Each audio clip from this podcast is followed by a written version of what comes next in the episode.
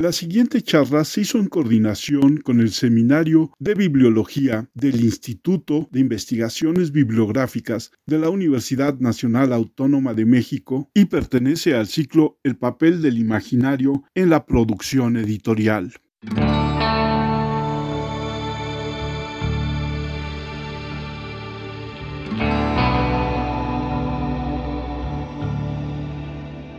Hola, ¿qué tal? Bienvenidos a una charla como cualquiera. Soy Armando Enríquez y en esta ocasión está conmigo el doctor Víctor Manuel Bañuelos Aquino, que es licenciado en Letras Hispánicas, maestro en Historia y doctor en... Historia también, por la Universidad de Guadalajara.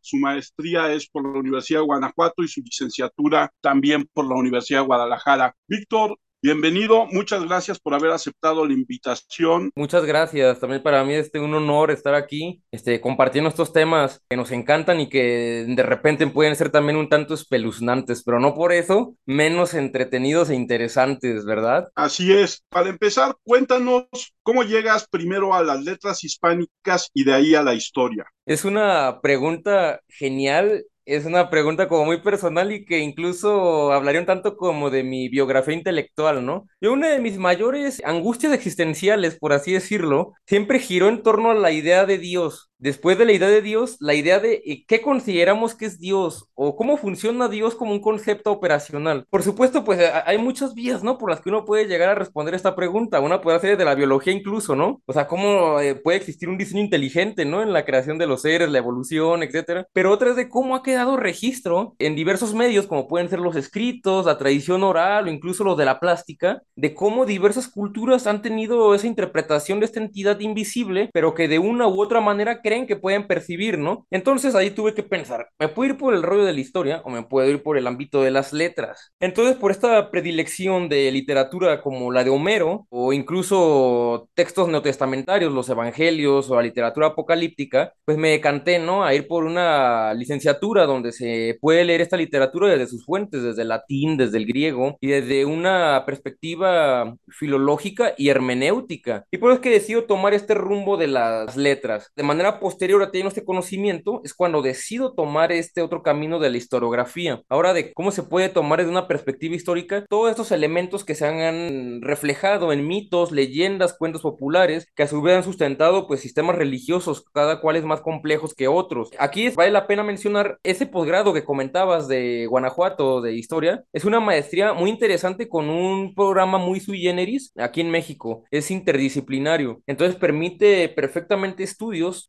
de las letras, pero con elementos de historiografía o de antropología, también con historiografía, sociología y historiografía. Ahí las posibilidades se vuelven casi infinitas. Es muy interesante ese posgrado y me permitió dar ese salto a la historiografía de una manera natural y no mecánica o forzada. Y pues posteriormente pude hacer el doctorado en historia en Guadalajara, que ya era de historia pura y dura, pero en el que ya pude implementar estas herramientas y epistemologías multidisciplinarias, donde a partir de cuestiones de filología, de literatura, pero también de historiografía y otras ciencias sociales. Y algo que se me olvidó comentar, pues es que actualmente eres investigador del Instituto de Investigaciones Bibliológicas de la UNAM y en este caso vamos a platicar contigo de un tema que es muy interesante, que es la visión apocalíptica a finales del siglo XIX a partir de una imprenta que se llama Venegas Arroyo, ¿no?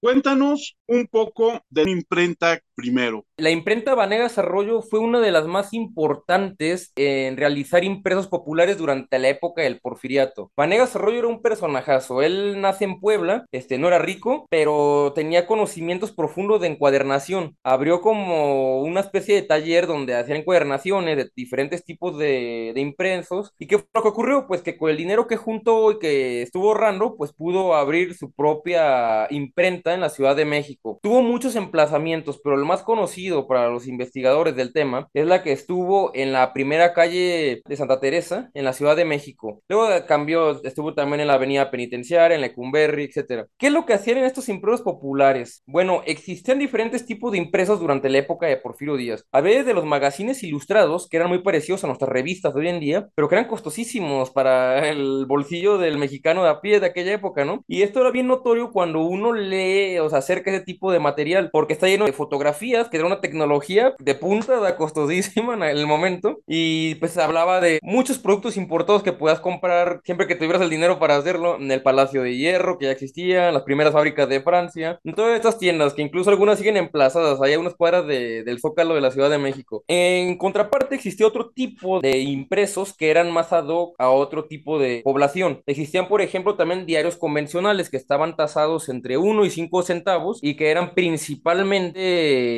consumidos por gente de la clase alta y la surgente clase media de esta época. Y finalmente existía para la gente del estrato más bajo, de los llamados sectores populares, existían diversos tipos de impresos que iban desde calendarios mágicos, que eran pues calendarios donde venían este, anotaciones de agoreras o personajes de la cultura popular como la Madre Matiana, este, Josafat Benerra, que todos estos eran personajes que estaban muy en un área muy liminal entre la tradición católica reconocida y ya lo que es meramente la herejía, la religiosidad popular, etcétera, ¿no? También publicaban pliegos de cordel, que es en lo que nos vamos a estar centrando principalmente en esta sesión. El pliego de cordel es un tipo de impreso interesantísimo. Eran, por lo general, iban de las 2 a las 16 páginas. Se llama pliego porque pues era la hoja larga, a veces doblada o a veces cortada, y en ellos hablaban de muchas cosas, temas que iban desde cancioncillas, como la de la cucaracha, que ahorita conocemos también, pues queda registro de esta canción en estos pliegos de cordel, donde pues venía este, para que la cantaran en público, para que se leyera en público, etcétera. También había noticiosos, donde se hablaba de noticias, por lo general, como hoy en día, noticias sensacionalistas, noticias que llamaran la atención, ¿no? Que conmocionaran a la sociedad. Y más e importante, había otro tipo de impresos que se les conocía de relaciones extraordinarias, es decir, que daban cuenta de un suceso que era paranormal, por no usar el término sobrenatural, o sea, era una cuestión paranormal, salía de la norma y había temas variopintos,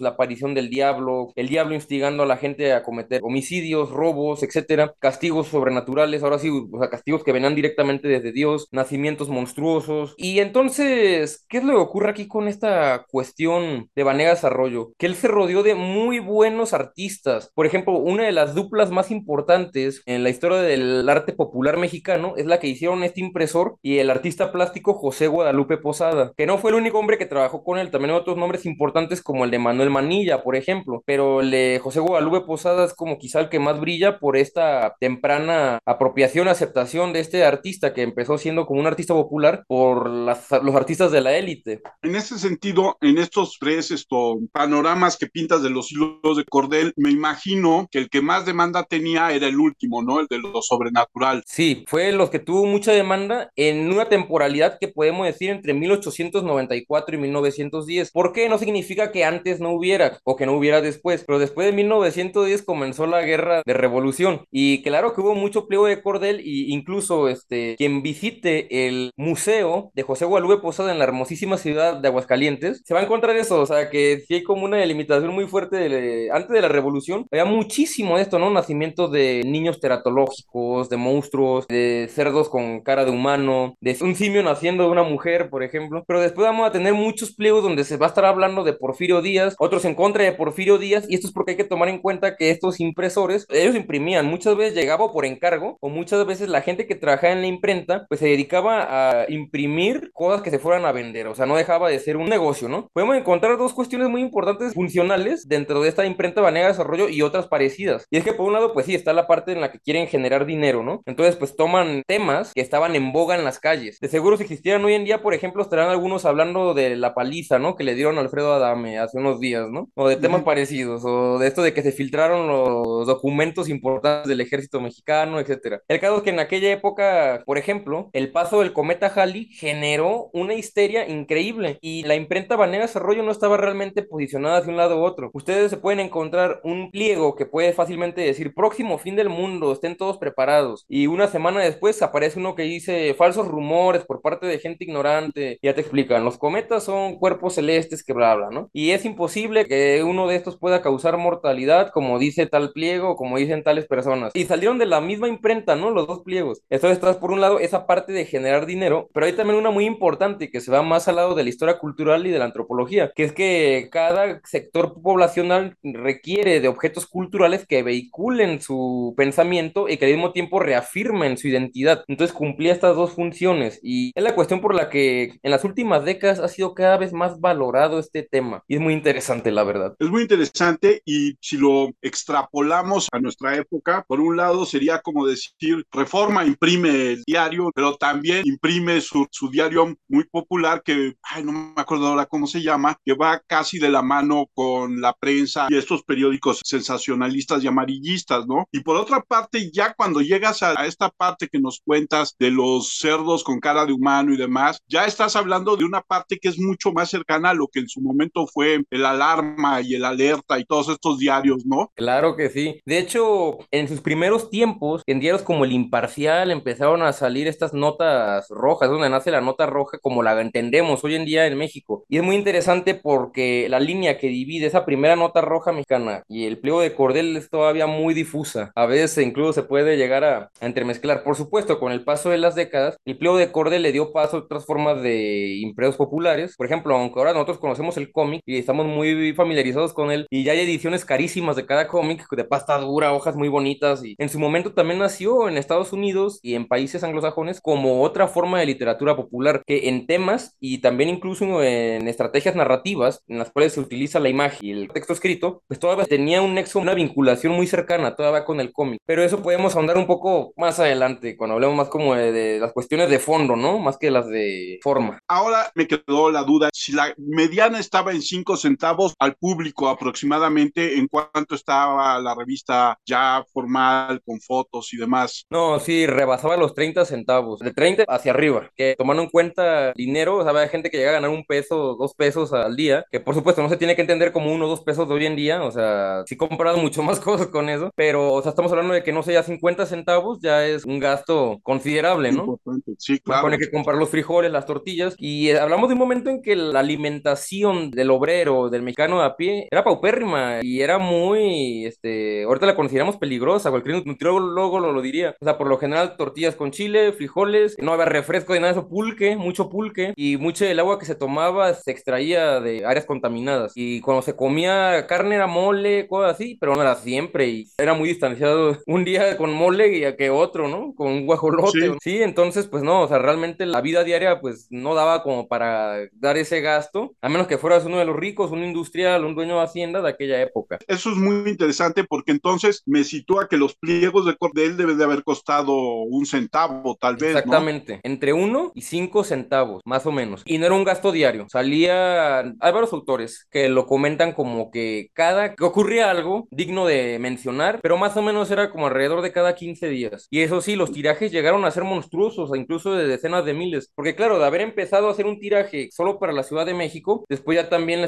estaban enviando a otras partes del país. Por ejemplo, ciudades como Guadalajara, que para el final del periodo porfiriano pues ya estaba extendiéndose, o Puebla, Zacatecas o Guanajuato, que aunque ya había pasado tiempo de su gran bonanza por la industria de la plata, pues todavía seguían siendo centros culturales importantes. Yo me acuerdo en los ochentas, en los finales de los setentas, los periódicos tardaban en llegar, por ejemplo, a la ciudad de Chihuahua, los periódicos que se publicaban en la capital, tardaban en llegar unas 8 o 10 horas, tenías la edición en la tarde, ¿no? Uh -huh. En el caso de estos pliegos de cordel, esta distribución de la que tú hablas y esta gran impresión, ¿cuánto tardaban en llegar de la Ciudad de México a Guadalajara, por ejemplo? Sí, era cosa de días, o sea, sí, era, era más tardado y por lo mismo el pliego de cordel tenía, de este tipo de pliego de cordel, de temas extraordinarios, solía tener una narrativa interesante, ¿no? O sea, como ocurrió en algún momento del pasado, ¿no? A veces sí daban como un año, pero suele parecerse más a la narrativa del cuento popular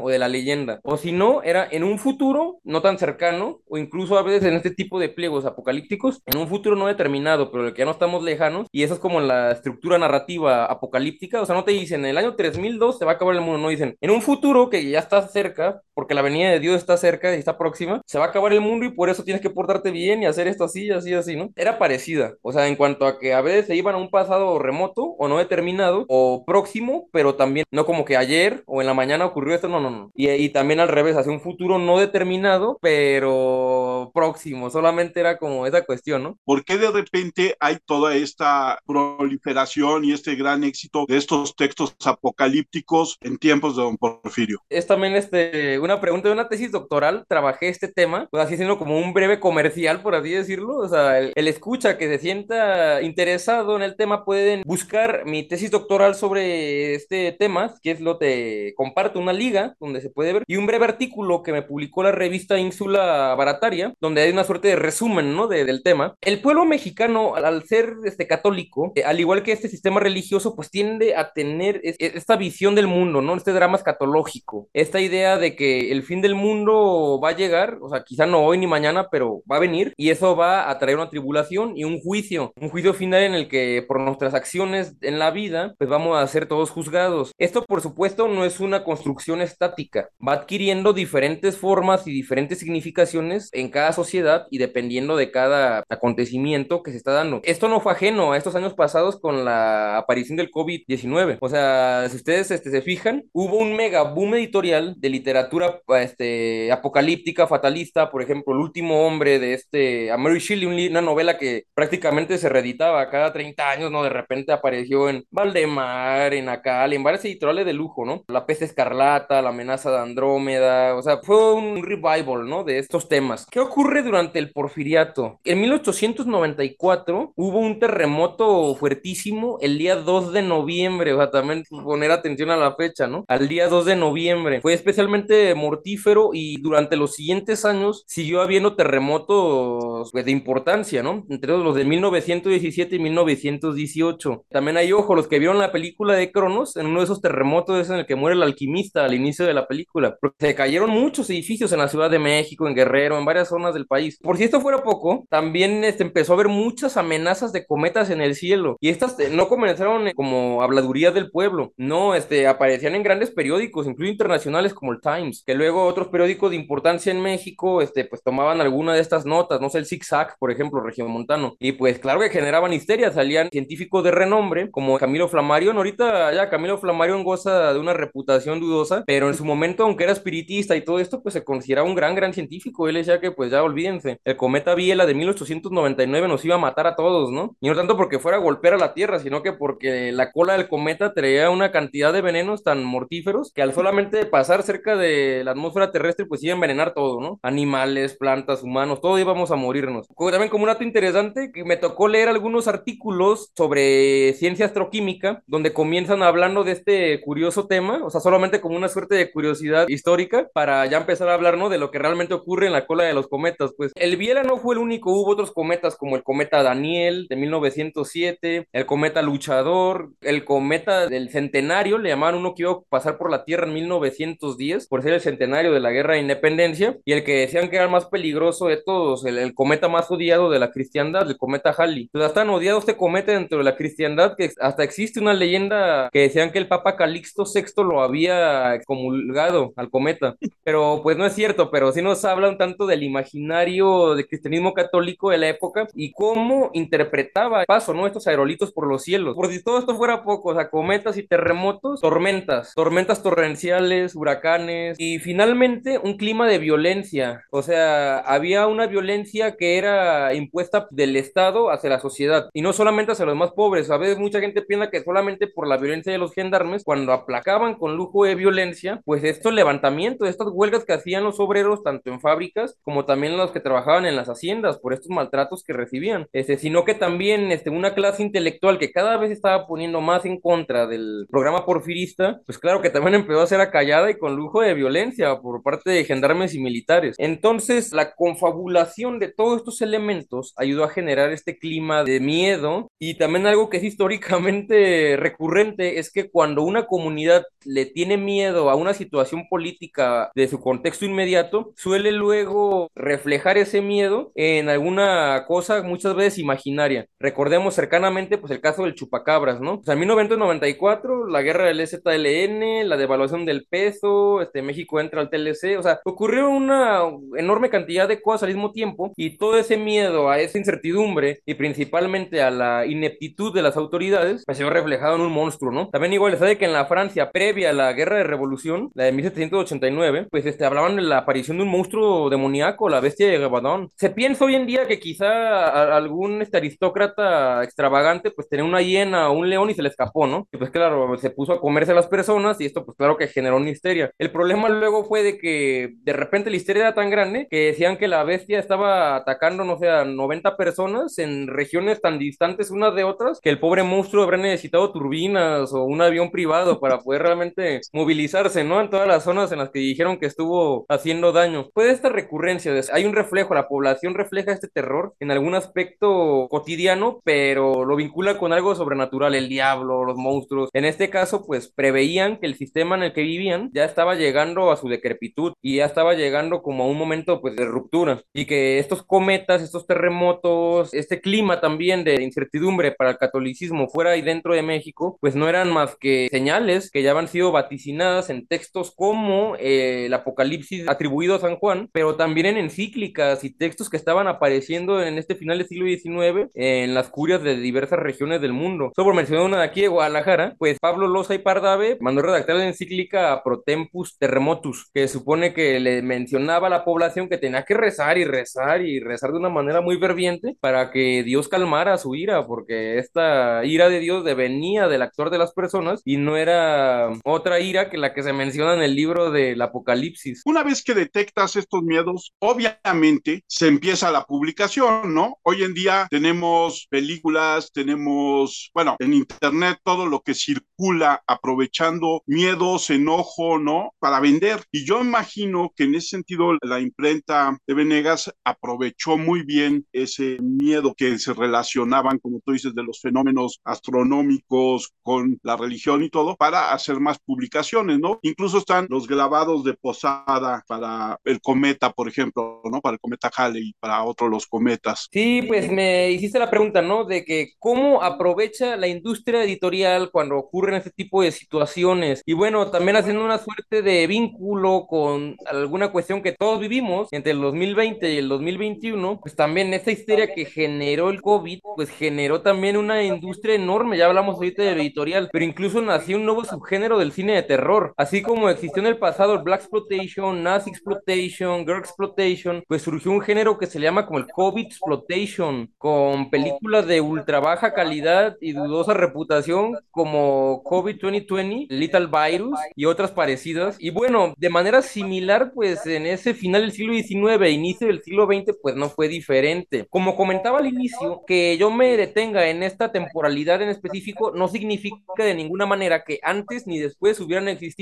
pliegos de cordel o, o populares con este tipo de temáticas. ¿Cuál va a ser aquí la cuestión que nos va a dar el indicio de esa comunidad emocional, o sea, de que existía este temor en la población? La recurrencia del tema, es decir, que van a ser muchos en muy poco tiempo y también existen dos interacciones muy interesantes que se dan en estas hojas volantes o estos pliegos de cordel que surgieron en estos años. Por un lado, unos referencian a otros, es decir, eran tantos los que estaban surgiendo sobre el tema que, por ejemplo, como ustedes sabrán por la lectura de la Biblia o la mitología medieval, aparte del miedo a los terremotos, cometas y temblores, se pensaba que los muertos iban a salir de sus tumbas o iban a manifestarse en la tierra. Entonces van vamos a encontrar también unos pliegos de cordel que hablan de los fantasmas de Loreto. Y entonces en esto dice de una manera muy clara, estos fantasmas tan terroríficos aparecen como parte de estos castigos que Dios nos envían junto con el terremoto, junto con la inundación, junto con el etcétera, etcétera, ¿no? Vamos a ver en otros pliegos de cordel que tal cual dicen grande, así como en alarma, ¿no? Próximo fin del mundo,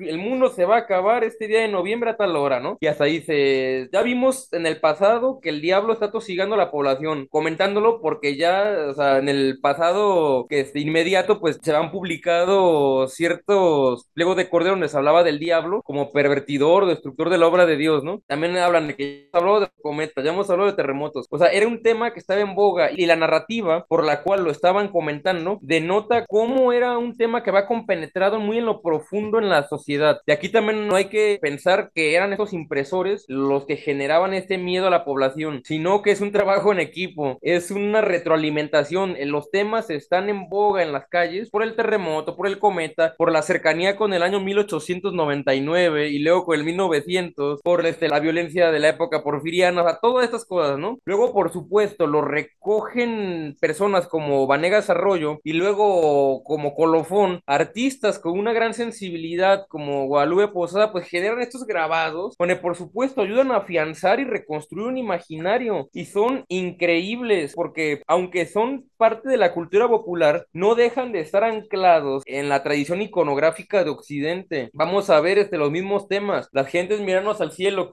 buscando la clemencia de Dios, las casas cayéndose, las iglesias, pero ¿cuál va a ser la diferencia? Ya no vamos a ver estos temas como los diez iraes, como las danzas de la muerte, las danzas macabras, ya no ya no van a aparecer como toda esta iconografía medieval que también tenía esta obsesión, ¿no? Con el fin del mundo. Y erróneamente como se piensa que solamente en el año 1000, no, o sea, fue bastante constante porque el discurso cristiano católico es apocalíptico. Si quitas el discurso apocalíptico, quitas la columna medular de esta religión. Entonces, por supuesto que es un tema que se ha reinventado y reinterpretado en diversos momentos de la historia. Y aquí lo interesante es que ya no estamos viendo la ciudad de Reims, ya no estamos viendo Londinum, ya no estamos viendo la Berlín del siglo XIV, no, estamos viendo la Ciudad de México de finales del siglo XIX con gente ataviada como gente de las calles de la Ciudad de México de esta época y con la destrucción ya no con la caída de las cúpulas de la catedral o la destrucción de la torre del castillo, no, no, no, no, ahora se ven los cables de teléfono rotos, el tranvía volteado, o sea, va a ser, van a ser todos estos motivos pero actualizados, reinterpretados, traídos a ese presente porfiriano. Y por supuesto que esto conmocionaba a la población y llamaba la atención. Y no solo se quedaba aquí este discurso en estos pliegos de cordel. Ahorita tomamos el pliego de cordel porque no podemos hablar, aunque tuviéramos un mes de charla interrumpida, de todas las maneras en que estos imaginarios se pueden manifestar en objetos culturales que han vehiculado estos imaginarios. Pero el pliego de cordel es interesante por varias cosas, ¿no? Nos da innovación porque ha sido poco tratado, o cuando ha sido tratado, ha sido tratado en otros temas. Nos ayuda a ver esta parte de cómo era interpretado desde abajo, ya no tanto desde la postura desde el clero o la gente más rica. Y tercero, porque tiene una enorme riqueza por este doble lenguaje que utiliza, tanto el narrativo de la imagen como el narrativo escrito. Pero a lo que voy es que el tema también aparecía en diarios de la época, diarios ordinarios. José Guadalupe Posada llegó a trabajar en alguno de estos diarios, también con algunos grabados, donde mostraba pues todo este terror apocalíptico. Y eran tan comentados también estos temas que, por ejemplo, historiadores como Luis González y González en su obra pues ya canónica, ¿no? Este, El pueblo en vilo, pues, menciona cómo este terror en este pueblo pues era bastante visible y cómo el sacerdote del pueblo tenía que confesar cantidades terribles de personas que iban porque pensaban que en uno o dos días iba a acabar el mundo. Y, también igual podemos este, mencionar todo el día de hoy, mañana y pasado, este, situaciones parecidas, ¿no? Que fueron registradas en Tamaulipas, otras partes de la Ciudad de México, Guadalajara, etcétera. Pero bueno, en suma, pues de esta manera es que podemos ver cómo quedó documentado, pues esta explosión de productos culturales sobre este tema a raíz de todos estos acontecimientos que estaban pasando en ese presente inmediato. Y me imagino que en este amplio número de productos culturales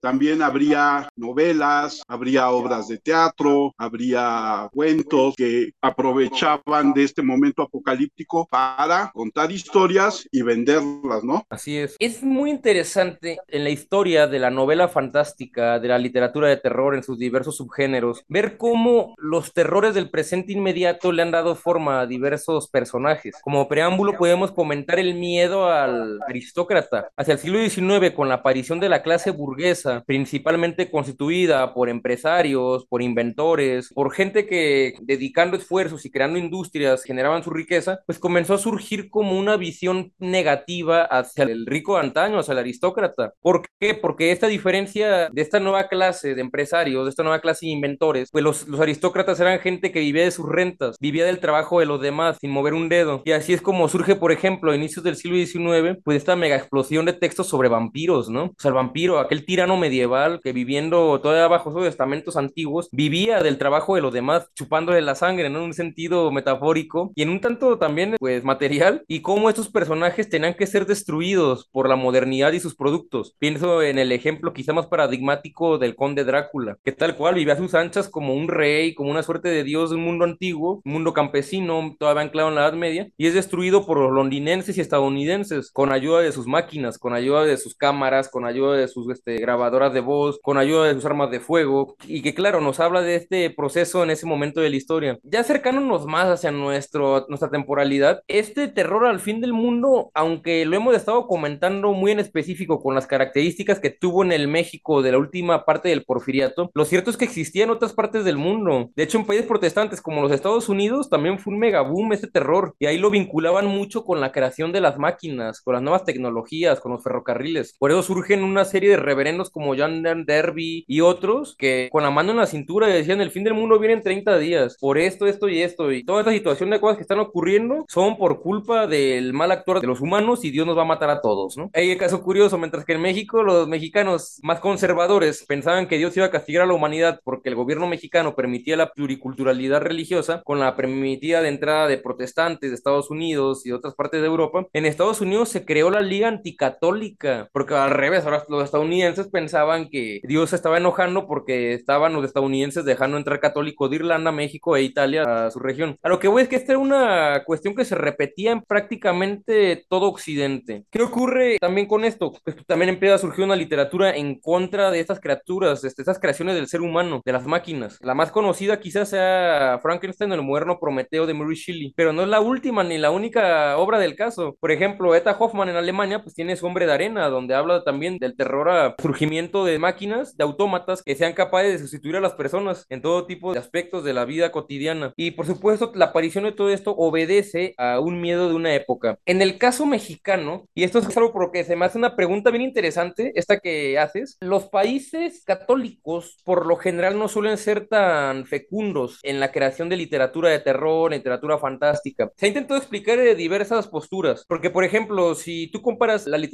romántica de Alemania o de Inglaterra o Estados Unidos, vas a ver que hay una temática, aparte de nacionalismo, hay temáticas como muy recurrentes, el hombre contra Dios, el hombre y Dios, el hombre ante lo sobrenatural, ante lo extraño. Por eso va luego a tener a su suerte de hijo bastardo, ¿no? La literatura gótica. Y luego de la literatura gótica, pues toda la enorme tradición que surgió después, ¿no? Inclusive los detractores como Lovecraft, ¿no? Con su terror cósmico materialista. Pero ¿por qué no ocurre esto en países católicos? Entonces, una de las explicaciones dicen que viene de parte de la religión. En los países católicos, el mundo sobrenatural es constante y visible. O sea, visible hasta donde podría ser visto, ¿no? Por ejemplo, el concepto de milagro lo tomamos como algo cotidiano, como algo que existe y que no se pone a duda. Simplemente la transubstanciación de la hostia en la carne de Cristo que se da en las misas a todas horas del día, pues viene a ser un fenómeno sobrenatural en un espacio hiperritualizado como el de la misa católica. Entonces, ¿qué ocurre? En los países protestantes, pues todos estos conceptos y toda esta ritualística, pues se ha dejado de lado, se le ha dado como más interés en intentar explicar religión desde la razón. Pero entonces el ser humano, este, por sus características, que ama este tipo de imaginario, este pensamiento salvaje, como le decía Claude Levi Strauss, pues necesita otras vías para sacarlo, ¿no? Para representarlo. Les intentan explicar el porqué de la recurrencia de esta literatura fantástica y de terror con mayor tradición en Europa y Estados Unidos. Que ojo, no significa que en Latinoamérica no exista. Por supuesto que luego durante el siglo XX vamos a tener autores increíbles como Julio Cortázar o, Borges. A lo que vamos es de que la tradición une sus raíces tan en lo profundo como en estos otros países y encima de todo, pues van a tener unas características muy diferentes, ese tipo de, literatura fantástica. Sin embargo, ¿cómo podemos ver retratados estos miedos apocalípticos en la literatura en México, por ejemplo? Bueno, Arreola y otros autores hacen comentario. No lo hicieron en el momento en el que ocurrió el desastre o en el que ocurrió el miedo, pero se hacen mención de él porque, por supuesto, son autores que crecieron en un contexto donde se vivía esto. Bueno, por supuesto que ya siendo niños veían a los papás o a la gente en las calles hablando de estas cuestiones, ¿no? De estos fines del mundo, de que estos cometas eran enviados por Dios,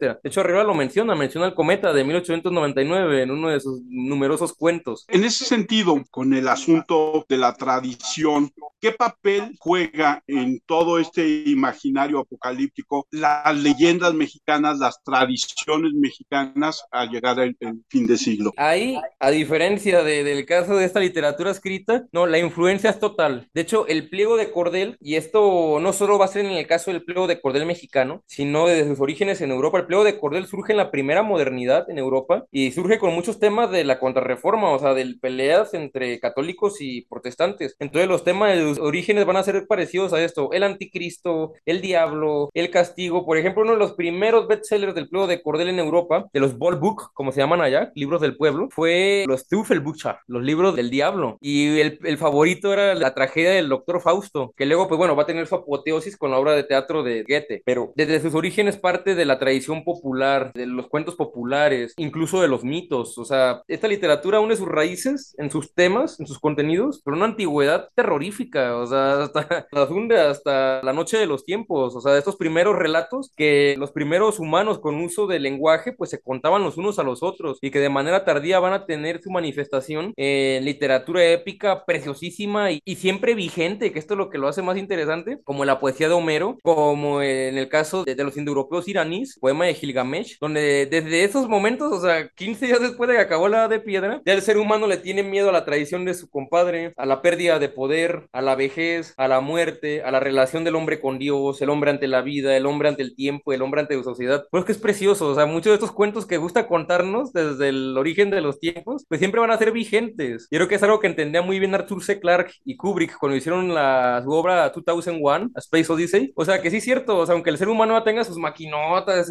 inteligencias artificiales, van a seguir siendo sus miedos, o sea, cómo se manifiesta ante el espacio, cómo teme, cuál es su terror, ¿no? De estar solo. Ya no se diga si son extraterrestres o dios o dioses, pero de estar solo ante el universo. Bueno, pues en el caso de este pliego de cordel en México, pues va a ser igual. Estos temas parten de tradiciones, incluso previas a la llegada de los españoles a, a México, a, bueno, a Mesoamérica. Hay diversos temas del pliego de cordel que nos hablan de la tradición de la que parten. Por ejemplo, en el pliego de cordel suele utilizar mucho el castigo físico. O sea, los demonios te hacen hacer una acción terrible como el parricidio, etcétera, y entonces Dios manda ángeles o a otros demonios a que te tormenten, te castiguen por esto que hiciste, pero con castigos corporales y castigos corporales muy el tipo de lo que se le conoce como el antiguo régimen, es decir, de la época previa a leyes borbónicas, digamos los primeros dos siglos de la época de la colonia en México. Por mencionar una cuestión, la forma de los demonios, por ejemplo, en el iconotexto que vendría a ser la imagen que acompaña a estos pliegos de cordel, por lo general ya hechas por José Guadalupe Posada, que ya hemos comentado, los demonios aparecen de piel negra, como suele hacer esta representación a través de elementos de los esclavos negros, en una obvia señal de este miedo a la otredad, ¿no? Del que es distinto, del que es diferente. Otros elementos a tomar en cuenta también, los nacimientos monstruosos, la aparición de arcoíris después de los terremotos, todo esto que va a verse en el pliego de cordel, principalmente en el iconotexto, hunde sus raíces en los primeros textos escritos en los primeros años de la colonia. Durante los primeros 10 años, después de la caída de México Tenochtitlan, los españoles tuvieron un largo trabajo y proceso para concretar una conquista espiritual. No va a ser azaroso que en 1531 empieza a mencionarse, ¿no? Estas tradiciones orales de la Virgen de Guadalupe, que empieza a hablarse de que este Santiago es un santo patrono porque bajaba del cielo a ayudar a los españoles en contra de los indios. Y por supuesto, y más interesante quizá, esta vinculación que se hace de la literatura apocalíptica con la caída de México Tenochtitlan, como se aprecia en el Códice Florentino o en la obra de Fray Bernardino de Sagún. Todos estos elementos apocalípticos que fíjense del siglo XVI, de principio del siglo XVI, los vamos a ver en iconotextos y en texto escrito en el pliego de Cordel, porque como ya comentábamos, eh, la Iglesia Católica, pues su mensaje medular es apocalíptico, y segundo, lo poderoso de estas imágenes. Estas imágenes son tan ricas en colores, texturas, que se han podido vincular y mezclar a través de un proceso de transmitologización con las diferentes culturas con las que el mundo cristiano se ha juntado. Por ejemplo, los que sean fanáticos del mundo vikingo, pues han escuchado del tema del Ragnarok, ¿no? Seguramente. Y pues a, a los que no lo sabían, pues les voy a romper el corazón quizá el Ragnarok, por más que los black metaleros y en las películas así como de vikingos y esto lo, lo mencionen como algo muy escandinavo, es ya un constructo religioso muy, muy actual, o sea, bueno, relativamente actual. Entre el siglo XIII y XIV, diversos monjes cristianos se tomaron la labor de tomar por escrito todo ese enorme corpus de mitos y tradiciones orales de los antiguos escandinavos. Y por supuesto las cristianizaron, le metieron por ahí mano. Y por ahí donde surge esta idea del Ragnarok, de este caso de los dioses, como una suerte de apocalipsis. Si ustedes lo leen este, con detenimiento, es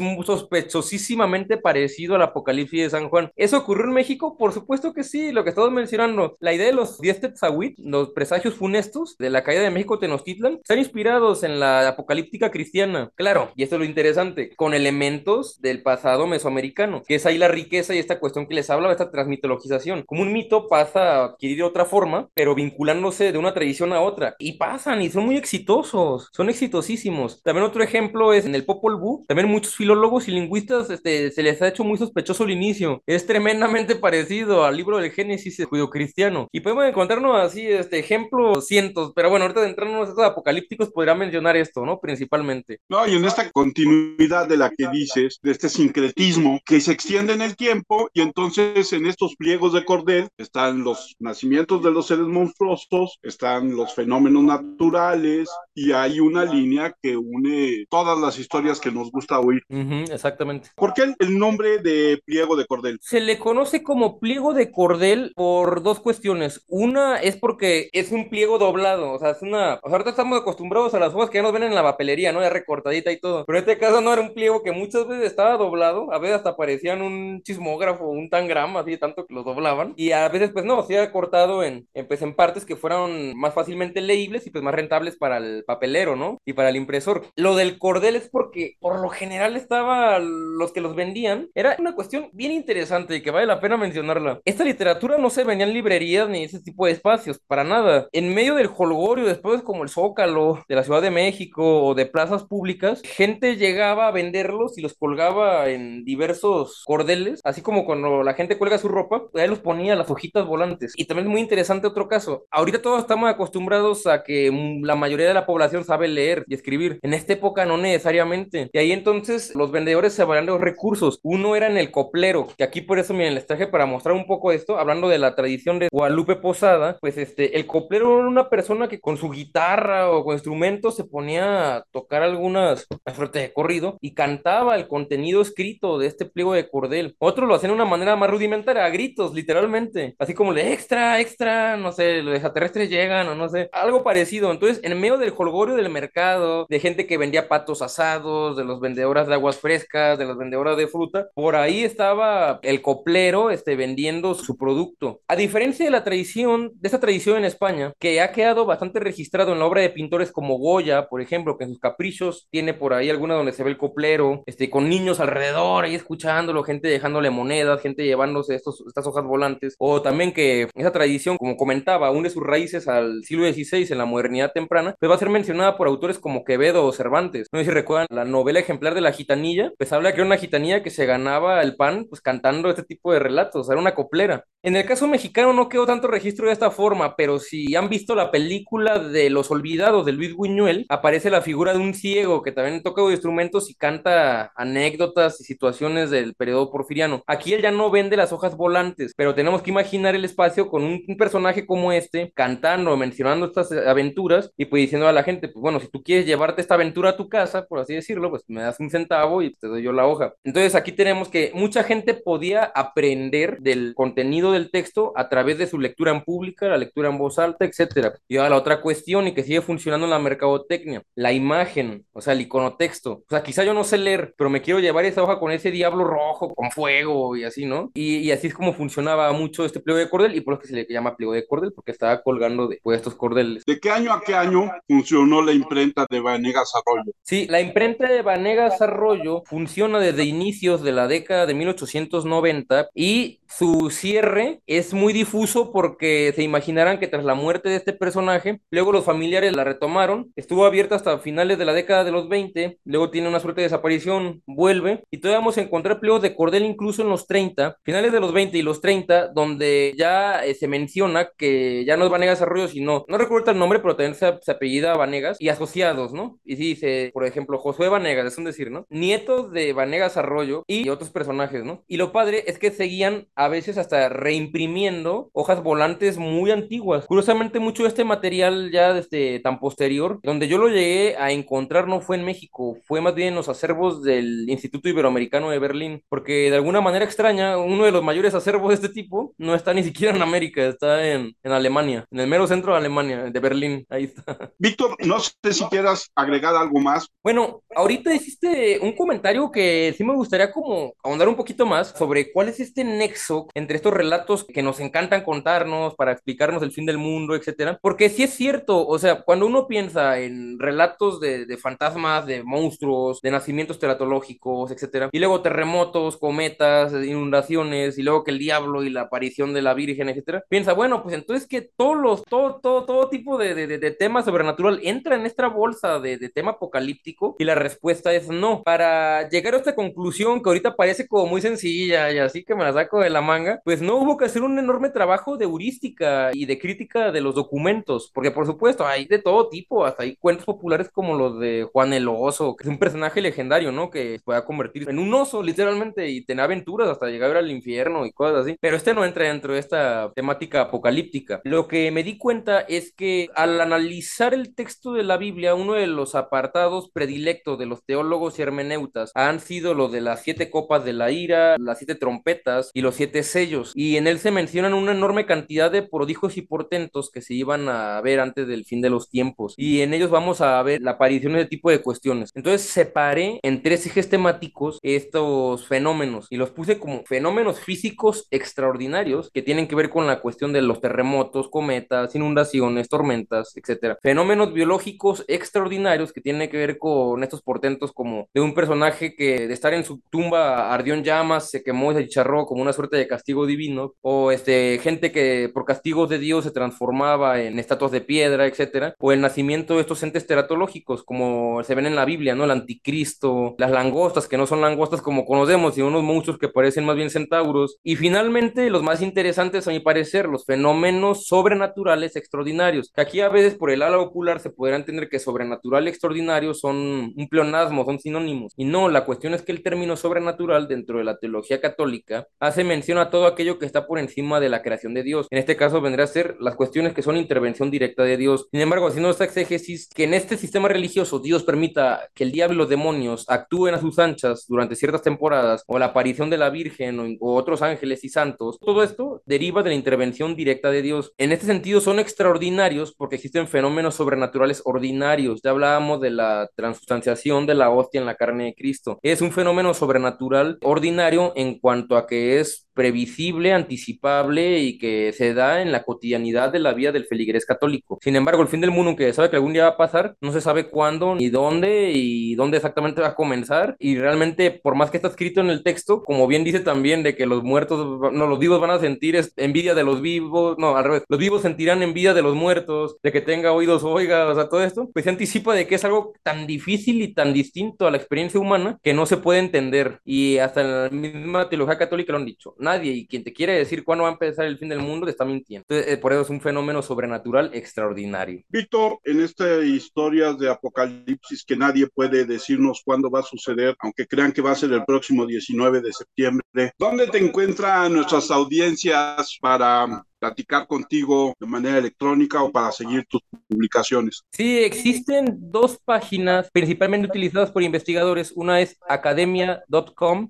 y la otra es researchgate.com. Ahí este, simplemente me buscan como Víctor Manuel Bañuelos Aquino y ahí pueden contactar conmigo o descargar gratuitamente cualquiera de las investigaciones, incluyendo tesis de maestría y doctorado que van en torno a brujería, al fin del mundo. Son puros temas de historia de las religiones, ¿no? Mitología, tradiciones folclóricas, mitologías comparadas. Y tengo artículos muy diversos, tanto meramente académicos hasta algunos que ya son más bien de divulgación, donde pues por supuesto el formato es distinto y puede ser este más este agradable a la vista y a la lectura a autores que no necesariamente partan de epistemologías como la antropología o la historia. Yo te agradezco mucho el que hayas aceptado la invitación a platicar con nosotros. Sé que nos vamos a estar encontrando en estos días para platicar con otros colegas investigadores tuyos del seminario, uh -huh. pero independientemente independientemente de eso, espero que en un futuro nos aceptes una invitación para platicar de otros temas, incluyendo el estudio de las religiones comparado, que siempre es muy atractivo. Sí, yo encantado y para mí un honor siempre participar. Muchas gracias. Yo soy Armando Enríquez. A mí me encuentran en Twitter como arroba cernícalo. El Twitter del podcast es arroba charlacualquier1. Nuestro correo charlapodcast1 arroba gmail.com y nuestro WordPress charlacualqueira.wordpress.com. Muchísimas gracias a todos. Víctor, qué gusto platicar contigo. Resultó un tema muy interesante y del cual seguramente, como tú dices, podríamos platicar unas tres mil horas